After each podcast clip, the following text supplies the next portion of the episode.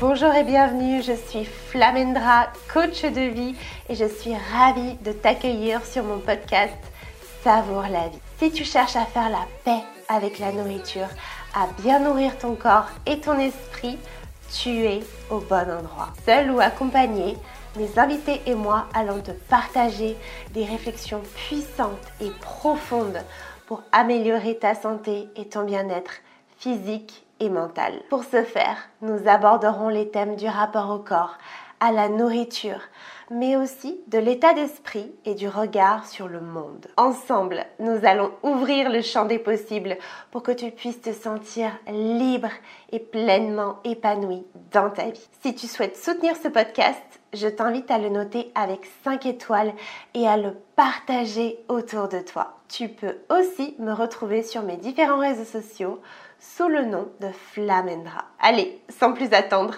c'est parti pour ce nouveau numéro. Bonjour à tous et bienvenue dans ce nouvel épisode de podcast.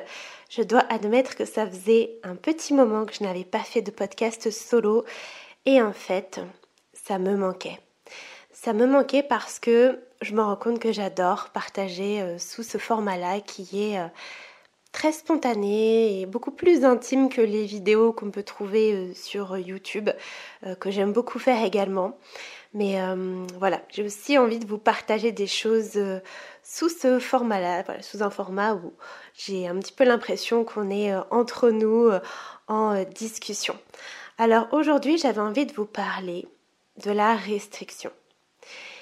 Et ce que je vois énormément, chez les personnes que je peux accompagner ou même chez des personnes qui me contactent, c'est cette idée qu'elles ne se restreignent pas. Elles n'ont pas l'impression de se restreindre, voilà, au niveau alimentaire. Euh, mais même au niveau de plein d'autres choses. On va le voir juste après parce que aujourd'hui j'ai envie de vous parler des différentes formes de restriction. Mais déjà bien comprendre que la restriction alimentaire, c'est pas uniquement ne pas manger ou c'est pas uniquement jeûner non, vous pouvez très bien manger, mais si dans votre tête, c'est pas autorisé, si par exemple, je sais pas, vous mangez un donut, je dis n'importe quoi, mais que vous vous dites non, mais il y a trop de sucre, il y a trop de calories, je devrais pas, il faut que j'en mange que 20 grammes. En fait, si vous avez ce genre de pensée de voilà, il faut pas trop que j'en mange, euh, si j'en mange trop, ça va pas, euh, non mais c'est malsain, non mais il y a trop de ci, il y a trop de ça, voilà, si ce sont des intentions, des pensées de contrôle, de restriction, eh bien en fait, pour votre cerveau, c'est pas autorisé. La nourriture n'est pas autorisée.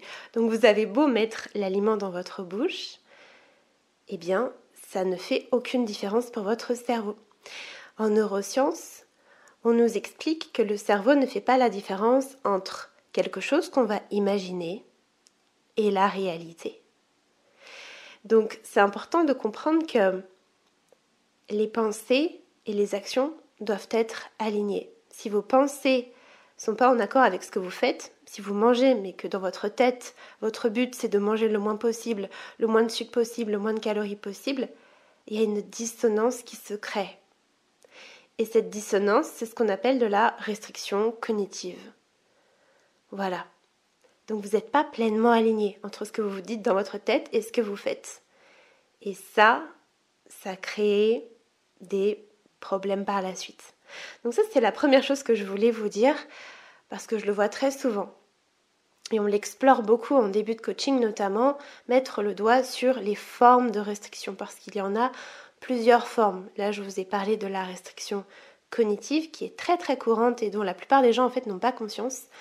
Euh, et puis voilà, il y a aussi souvent le fait de mais moi je mange trois repas, donc je me prive pas en fait. Puis c'est des repas qui sont normaux. Mais déjà normaux, souvent ça ne veut rien dire. Euh, souvent ce que les personnes que j'accompagne appellent normaux, hum, c'est des portions d'enfants, euh, de bébés en fait, d'enfants de deux ans. Mais pour elles, elles ont l'habitude de ces portions, elles voient ça dans les médias, sur les réseaux, donc elles se disent que c'est les portions normales. Sauf que si on souffre de troubles alimentaires et qu'on pense H24 à la nourriture, c'est qu'en réalité, ce ne sont pas des portions qui sont justes pour nous, qui, sont, qui nous donnent suffisamment d'énergie et de plaisir.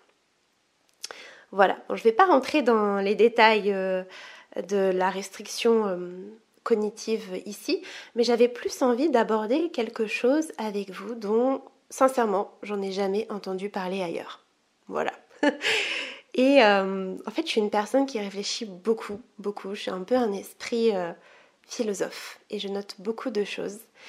Et notamment des réflexions que je peux avoir. Et je fais beaucoup de parallèles. Je transpose beaucoup de concepts à d'autres concepts. Souvent, on se rend compte que un concept, une loi universelle, voilà, s'applique à plusieurs choses. Peut-être que vous faites la même chose d'ailleurs. Dites-moi si c'est le cas. Est-ce que je suis seule ou pas à faire ça Mais je suis sûre que vous le faites aussi.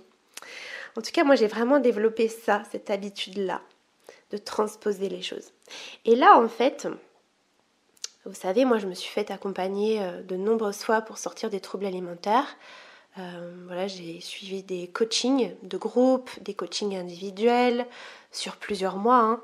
même euh, en tout et pour tout, ça m'a pris euh, un an et demi, deux ans d'accompagnement. je suis allée voir des thérapeutes, etc. Donc j'ai exploré beaucoup, beaucoup de choses et j'ai encore beaucoup de choses à explorer comme tout être humain.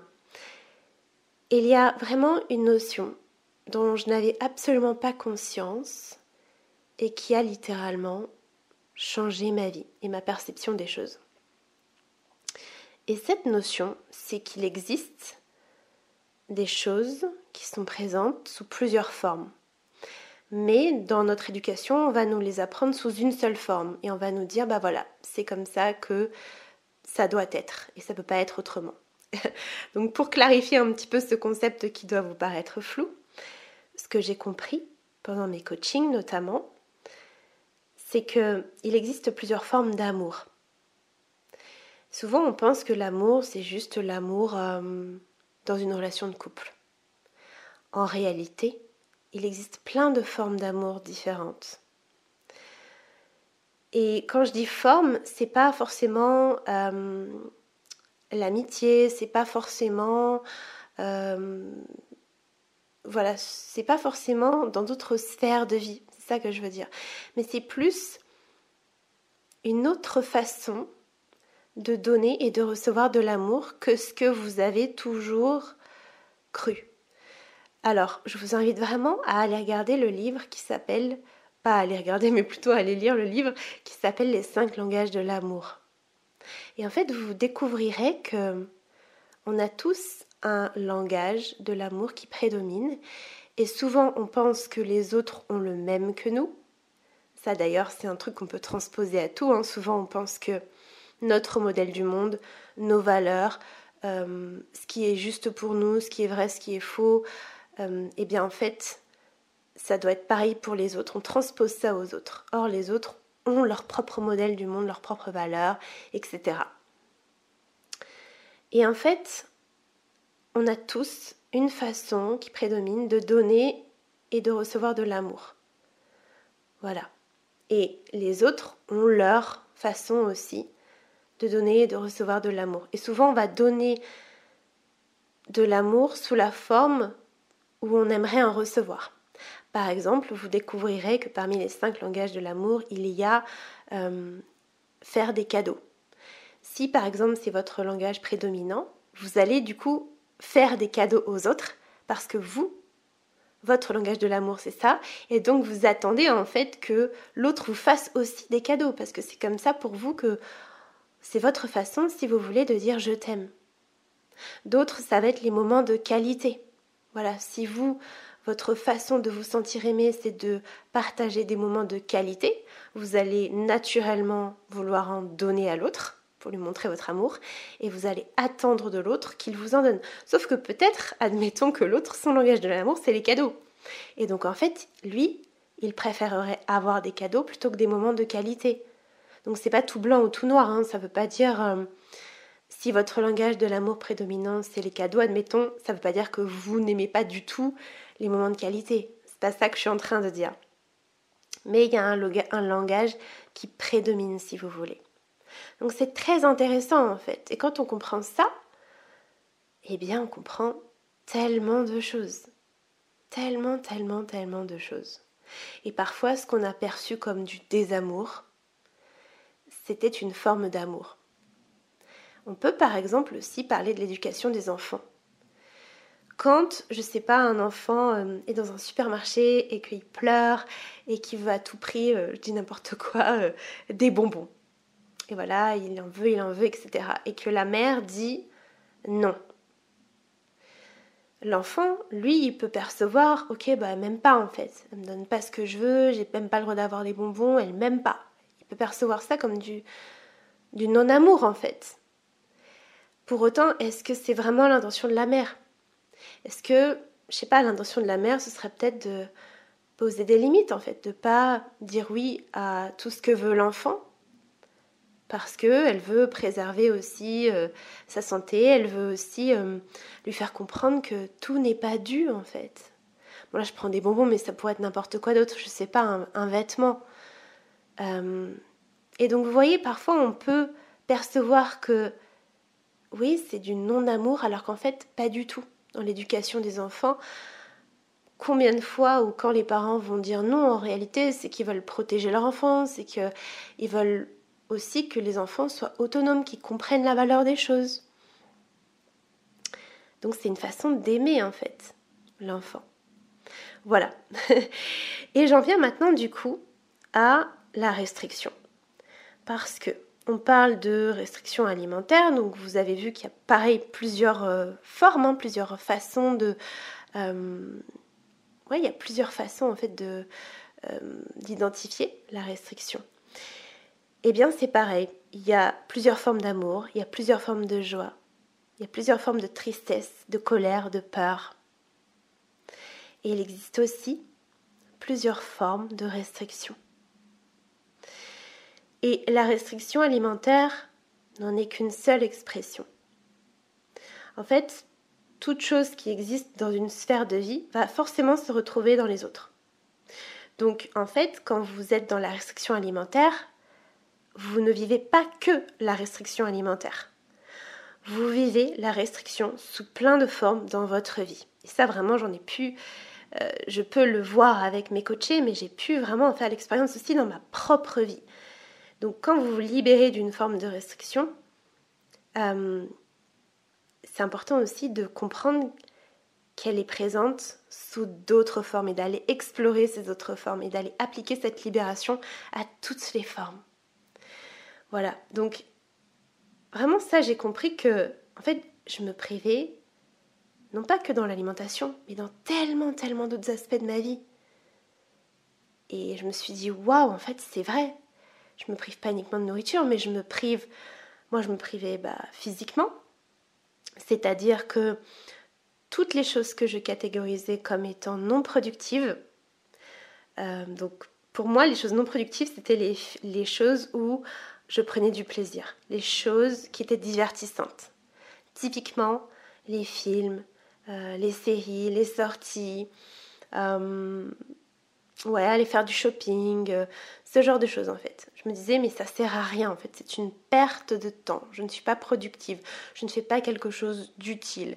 et en fait, c'était une forme de restriction de j'ai pas le droit de me divertir, j'ai pas le droit de, entre gros guillemets, ne rien faire. Voilà, il faut que je crée quelque chose, il faut que je fasse quelque chose. J'ai pas le droit de faire quelque chose qui n'a aucune valeur. En tout cas, selon moi. Hein. Aujourd'hui, ma vision a bien changé. Et je me disais que sinon, bah, j'avais échoué, euh, j'étais une feignasse. Euh. et tout ça, c'était des croyances, des choses que j'avais euh, intégrées comme étant des vérités. Donc ça, c'était la première chose où je me privais de sortir, je me privais de plaisir, de divertissement en fait. Je me privais aussi gustativement. Voilà, comme je vous l'ai dit, tout était calculé pour être optimisé. Il fallait à tout prix que je mange le plus sainement possible pour mincir et être euh, entre guillemets belle. Hein. Encore une fois, belle, c'est très subjectif. On a tous notre définition, comme pour plein de mots d'ailleurs. Et j'ai creusé. Je me suis aussi rendu compte que je me privais sexuellement. Ouais. Je me rappelle que quand bah, j'étais dans les troubles alimentaires, l'acte sexuel me répugnait en fait. Je le voyais, en fait, je voyais le fait de faire l'amour comme une corvée. C'était une corvée, c'était devenu une corvée parce que tout mon mental était pris par la nourriture, le sport, comment éliminer, qu'est-ce que je vais manger, qu'est-ce que j'ai mangé. Il y a trop de gras, trop de sucre, j'ai pris combien de grammes? Et bien sûr, il n'y avait plus de place pour autre chose. Mais aussi et surtout, j'avais rejeté toute ma sexualité, en fait, j'avais rejeté tout ça et, je me dégoûtais en fait quand je voulais hum, me faire du bien, je me disais mais oh, je me souviens que les premières pensées, c'était mais non, j'ai pas le droit en fait. Qu'est-ce que t'as fait? C'est sale, c'est mal. Et je rejetais ça et même les hommes qui m'approchaient, en fait, c'était très paradoxal parce que j'aimais, je voulais plaire, mais à la fois, euh, je refusais ce côté de, femme en fait. Donc ça, voilà, je m'en suis vraiment rendu compte que je n'assumais pas du tout cette part-là en fait de moi, notamment parce que j'étais encore une petite fille quelque part en moi, il y avait cette petite fille qui ne voulait pas grandir, qui ne voulait pas assumer ses responsabilités, qui hum, avait besoin constamment des autres, de l'avis des autres, pour être sûre que ce qu'elle faisait c'était bien. Et, et voilà, en fait, j'étais incapable de prendre des décisions par moi-même, de savoir si ce que je faisais c'était bien. Je m'adaptais constamment aux autres. Euh, et j'étais pas du tout autonome en fait. Voilà. Mais il n'y a pas que ça. La restriction, elle se traduisait aussi financièrement. J'économisais tout mon argent. Voilà. Euh, je ne faisais encore une fois pas de dépenses que je jugeais inutiles, sauf pour la nourriture, le sport. Parce que ça, bien sûr, c'était le centre de ma vie. Et là, je pouvais dépenser des sommes astronomiques pour euh, des abonnements de sport, mais aussi pour la nourriture. Euh, dans les magasins bio, je pouvais acheter des choses très cher. Euh, quand euh, c'était ma période de crise de boulimie, bah, je me souviens, j'allais dans les magasins avec deux grands sacs vides, je, me rappelle très très bien. J'allais dans ces rayons avec tous les gâteaux et je dévalisais tout. Et parfois, sincèrement, j'en avais pour 150 euros. Et je faisais une crise et c'était dévoré en deux jours, même pas. Donc autant vous dire que ça faisait un sacré trou dans le budget, mais aussi et surtout, ça détruisait ma vie, ma santé physique et mentale. Et donc en réalité, à part ces dépenses-là, je n'avais que très peu d'autres dépenses, c'est-à-dire pas de dépenses de sortie, pas de dépenses de cinéma. Et puis je n'envisageais pas du tout d'investir en moi, parce que j'estimais que en fait je le méritais pas, que j'en avais pas besoin, que c'était pas si grave, que ça allait. Voilà, typiquement le mode guerrier. Euh, était activée hein, et je me persuadais que j'allais m'en sortir toute seule, que les thérapies ça servait à rien, que personne ne pouvait me comprendre, que j'étais seule dans ce cas-là. Et en réalité, j'ai compris plus tard en étudiant les neurosciences que tout ça c'était des excuses de mon cerveau pour ne pas changer. Il voulait me maintenir dans ça. Et pour autant, ce que je vivais, euh, bah, c'était horrible. Voilà. Et si vous voulez, pour bien comprendre ce mécanisme du cerveau, tout ce qui est connu, tout ce que vous répétez, pour le cerveau, euh, il va tout faire pour vous y laisser, même si c'est délétère sur le long terme. À partir du moment où c'est répété, à partir du moment où, euh, oui, c'est ancré un petit peu comme une autoroute neuronale, lui, le cerveau, il s'en fout en fait, si c'est bon ou pas pour vous. Il se dit ok, elle le répète, bon bah on va l'automatiser et le jour où vous allez vouloir changer, ça va être difficile. Et surtout, le cerveau, tout ce qui est inconnu pour lui, c'est un danger, un danger de mort. Et comme lui, son rôle, en tout cas le rôle d'une partie de votre cerveau, hein, je vulgarise vraiment, quand je dis le cerveau, il y a plein de parties dans le cerveau qui servent à plein de choses différentes, mais la partie primitive, si vous voulez, elle va activer la peur à partir du moment où il y a de l'inconnu, à partir du moment où vous allez vouloir changer quelque chose. D'accord? Et donc là, forcément, au bout d'un moment, vous en pouvez plus, vous avez envie de changer, mais il y a la peur, la peur qui prend le dessus. Et puis il y a ce côté de non mais ça va, en fait, euh, je souffre pas tant que ça. Vous êtes dans la l'hyperactivité, la suranalyse, la suraction, et en fait, vous n'avez pas le temps de d'écouter votre corps en fait, d'écouter ce que vous ressentez profondément et de vous connecter à votre Et c'est le mental qui gère tout. Et quand le mental est dans le rationnel, il est géré par voilà, par la peur.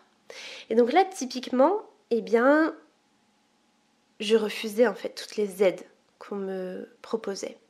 Par contre, j'étais très active pour trouver des solutions par moi-même. Mais il m'a fallu du temps avant d'accepter de me faire aider. Voilà, je vous le dis en toute transparence. Ça m'a demandé du temps. Ça a demandé à ce que ça mature dans ma tête. Et ça m'a demandé de me rendre compte que waouh, en fait, ce que je vivais, bah, ça me faisait tellement me sentir seule. Plus ça allait, plus je me repliais. Et vous savez, toutes les actions de guérison sont contre-intuitives. Donc là, forcément, si je me repliais, voilà l'action de base, hein, euh, quand on vit quelque chose de difficile, c'est de se replier sur soi. Eh bien là, il a fallu que je fasse tout l'inverse, c'est-à-dire m'ouvrir. Et j'ai pas choisi mon coach et mes thérapeutes parce qu'ils étaient les moins chers, parce que, euh, je sais pas, quelqu'un m'avait dit qu'ils étaient bien. Non, j'ai jamais fait comme ça. J'ai toujours choisi mes coachs, mes accompagnants, parce que ça a vibré en moi, parce que leur énergie, leur message me faisait du bien, ça résonnait en moi. Et peu importe leur prix en fait, et peu importe s'ils étaient connus ou pas, et peu importe ce qu'on pouvait dire d'eux, si moi, si mon cœur et si mon âme, elle vibrait avec eux, je savais que c'était eux. et, euh, et je me suis pas trompée dans le sens où forcément si ça vibrait, si ça me faisait du bien, ça ne pouvait que m'aider. Et je vais être honnête avec vous, hein, les coachs, bah, tout ça, tous ces accompagnements, toutes ces formations que j'ai eues, toutes ces thérapies, ça m'a coûté des milliers, même des dizaines de milliers d'euros. Et c'est ok, je suis pas en train de vous dire qu'il faut dépenser des dizaines de milliers d'euros pour guérir. C'est pas ça le message. Mais c'est vraiment de vous dire d'arrêter aussi de chercher le moins cher euh, ou qu'est-ce que les autres ont fait. Non, faites en fonction de vous. Et en vrai, mettre aussi une certaine somme d'argent, par exemple quand j'ai investi pour mon premier coaching à 3000 euros. Ah bah ouais, j'avais peur, c'est sûr. c'est sûr que j'avais peur, mais en même temps, waouh, c'était un putain d'engagement. Et c'était une tellement belle preuve d'amour de moi, de me de m'offrir ce cadeau. En fait, c'était un premier pas pour me dire, en fait, mais t'as de la valeur. C'était un premier cadeau que je me faisais.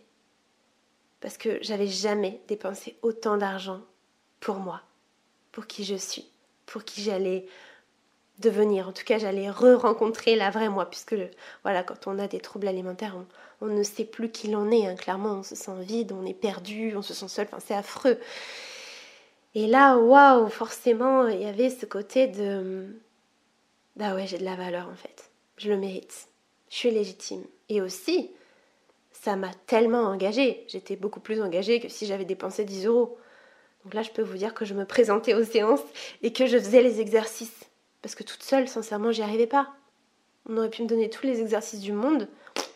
Moi, en tout cas, j'avais vraiment du mal. J'avais vraiment besoin d'avoir quelqu'un pour m'accompagner dans ce cheminement, pour euh, me donner du soutien, me donner des clés, des prises de conscience, me donner des exercices ça a été vraiment game changer pour moi. Et je suis sûre que ça peut l'être pour vous aussi. Et ça l'est d'ailleurs pour mes coachés. Je le vois, les transformations de dingue qu'il y a en trois mois. Franchement, vous imaginez pas. Et justement, il faut le vivre en fait. Hein, il faut le vivre pour vraiment le comprendre au travers de ces cellules et pas juste comme ça là en m'écoutant. C'est sûr qu'en m'écoutant, ben, on ne peut pas percevoir toute la profondeur de quelque chose. Il faut le vivre. Bon, pour en revenir au sujet du podcast, comme je vous disais, je me privais financièrement. Voilà, je m'autorisais pas à dépenser des choses pour moi, enfin investir en moi, à me faire plaisir en fait.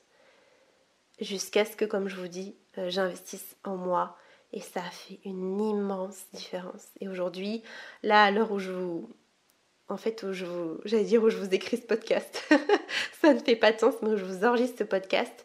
Eh bien, hier, en fait, pour fêter mon anniversaire, euh, je suis allée m'offrir deux heures de hammam et de spa.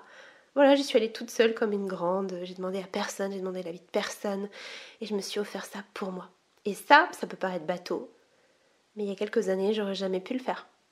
J'aurais dû demander l'avis de quelqu'un. J'y serais allée avec quelqu'un. J'aurais attendu que quelqu'un me propose. J'aurais attendu que quelqu'un y aille pour y aller en même temps. Euh, je me serais dit non mais ça sert à rien. Autant mettre, autant économiser, autant mettre de l'argent dans autre chose. Et maintenant, je me chéris en fait. Je me chéris, je prends du temps pour moi et j'ose investir en moi. Et ça fait une immense différence dans mon bien-être, ma santé physique et mentale. Donc au final, je me privais de qui je suis vraiment. Je me privais de vivre. Voilà, je pense que c'est le résumé que je peux faire. Je me restreignais de la vie. Je fuyais en fait la réalité. Ça, j'en parle très souvent, hein, que quand on est là-dedans, on fuit. En fait, on fuit la réalité, on fuit ses émotions, on fuit la matérialité. Moi, je me suis vraiment rendu compte que j'aime bien être dans ma tête, dans ma spiritualité, dans mon imaginaire et que je fuyais la réalité. Et mes dernières réflexions à ce sujet, c'est ok, peut-être que je me suis incarnée sur cette terre pour justement travailler cet aspect-là, cheminer sur ce point-là, accepter la matérialité. Enfin bref, ça, pourrait être un autre sujet de podcast. Mais au final, toute cette privation, elle m'a privée de moi-même, de mes vraies valeurs, de mes vraies envies, de l'abondance de joie, d'énergie, d'amour que je peux vivre aujourd'hui, mais que je ne vivais pas du tout avant. Ça me coupait de tout, en fait, je me privais de tout ça. Donc, euh, je me remercie, en fait, je me remercie à la moi du passé, à, à cette personne, en fait, que j'étais, cette personne qui s'est ouverte à l'abondance, sous toutes ses formes, puisqu'encore une fois, hein, l'abondance, elle peut prendre tellement de formes, encore une fois, l'abondance financière, l'abondance de nourriture, l'abondance en termes émotionnels, sexuels, gustatifs, de plaisir, de tout ça. J'ai oublié de parler d'une forme de restriction aussi qui, euh, qui est très importante, qui est que je me privais oralement. Voilà, la restriction orale. C'est-à-dire que je me taisais parce que j'avais peur de dire une bêtise et parce que je pensais que ma parole ne valait rien. Je me disais, c'est pas intéressant ce que tu vas dire. Et surtout, j'avais peur que si je parlais, de me tromper. Et que tout le monde se dise, oh là là, mais c'est, pas intelligent ce qu'elle dit en fait. Je me mettais la pression de ce que je dois dire doit être à tout prix intelligent. Et ça me mettait une telle pression que du coup, je n'osais pas prendre la parole. Combien de fois en cours quand j'étais plus jeune, je savais la réponse quand le professeur posait une, question, mais je ne levais pas la main par peur de me tromper, par peur d'échouer, par peur d'être imparfaite et que tout le monde se rende compte, que tout le monde se dise oh, mais regardez en fait, euh, elle se trompe, elle est nulle, que ça vienne renforcer en fait mes propres croyances, puisqu'à cette époque, voilà, j'avais vraiment la croyance que j'étais nulle, inintéressante, etc. Et, j'avais vraiment ce perfectionnisme exacerbé que je peux aussi retrouver chez beaucoup de personnes que j'accompagne. Mais au final, ouais, je m'empêchais en fait de dire ma vérité. Je m'empêchais de d'être spontanée. Et puis surtout, je me sentais frustrée de ne pas pouvoir exprimer ce que j'avais envie d'exprimer. Et voilà, par la suite, je ne vais pas tout vous raconter dans ce podcast, mais avec un thérapeute, j'ai vécu euh, une libération en fait du chakra de la gorge, où euh, j'ai pleuré en fait, où tout finalement s'est libéré à ce moment-là. Et bien sûr, après, c'est une question de pratiquer hein, et d'oser dire ce que l'on pense. Et j'ai encore du cheminement à faire là-dessus. Mais déjà, rien que par ces podcasts et rien que par mon métier, bah, ça aide énormément à cette libération. Voilà, donc c'est sortir de cette privation, de cette restriction et mm, sous toutes ses formes, puisque rendez-vous bien compte que ça affecte plein d'aspects de vos vies, plein d'aspects, même peut-être dans le milieu professionnel. C'est vraiment quelque chose que j'ai pu remarquer. Chaque, chaque chose s'applique sous différentes formes, sur différentes sphères de vie. Ça se transpose. Et donc, euh, voilà, le tout, c'est de s'en libérer et d'accueillir l'abondance. Et ça, c'est ce que bah, j'apprends euh, mes coachés à, faire au travers de mon coaching euh, Savoure la vie. Et vous savez que si tout ça était possible pour moi, que c'est possible pour mes coachés, c'est que ça l'est aussi pour vous. Je sais que bon nombre d'entre vous se disent ok super toi t'as réussi mais parce que toi je sais pas t'as de la chance toi t'es plus forte. Non non je suis pas plus forte. Je suis une humaine on est tous des humains. On a tous bien sûr nos nos qualités j'aime pas ce terme de qualité défaut mais nos oui nos facilités on va dire et les choses avec lesquelles on a un peu plus de mal de base. Mais pour moi on peut tout apprendre. Et on peut vraiment tout apprendre et tout transformer. Et aujourd'hui, on fait des avancées phénoménales en neurosciences. Vous savez que c'est un sujet qui me passionne, qui est au cœur de mon métier. Et on se rend compte qu'il y a une neuroplasticité incroyable à tout âge. Donc c'est pas parce que ça fait 20 ans que vous souffrez de troubles alimentaires, que ceci, que cela, que vous êtes dans telle situation, que vous ne pouvez pas changer. Non. Par contre, effectivement, si ça fait 20 ans, bah, vous avez des croyances qui sont plus ancrées. Du style, euh, voilà, moi j'ai eu des personnes que j'ai pu accompagner, ça faisait plus de 20 ans, bah, elles se disaient au début, mais moi en fait ça fait 20 ans, donc euh, moi ce sera peut-être pas possible. Eh bien si. Eh bien si. C'est possible. Alors bien sûr, peut-être que ça prendra un peu plus de temps, mais encore une fois, hein, dites-vous bien que le cerveau est, malléable dans le sens où il y a une forte neuroplasticité. Hein. C'est pas parce que ça fait 20 ans que vous êtes dans les troubles alimentaires que vous allez mettre 20 ans à guérir.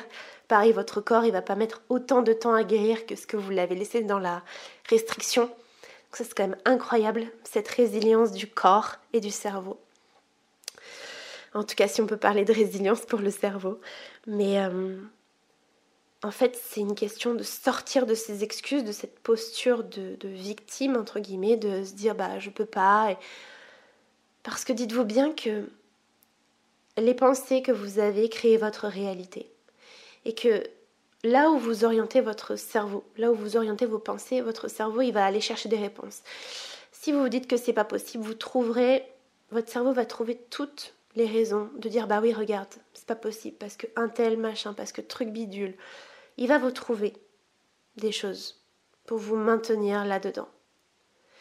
Mais si vous le mettez en mode, non pas focus sur le problème, mais focus sur la solution, il va aussi aller chercher des réponses, il va aussi aller chercher des solutions.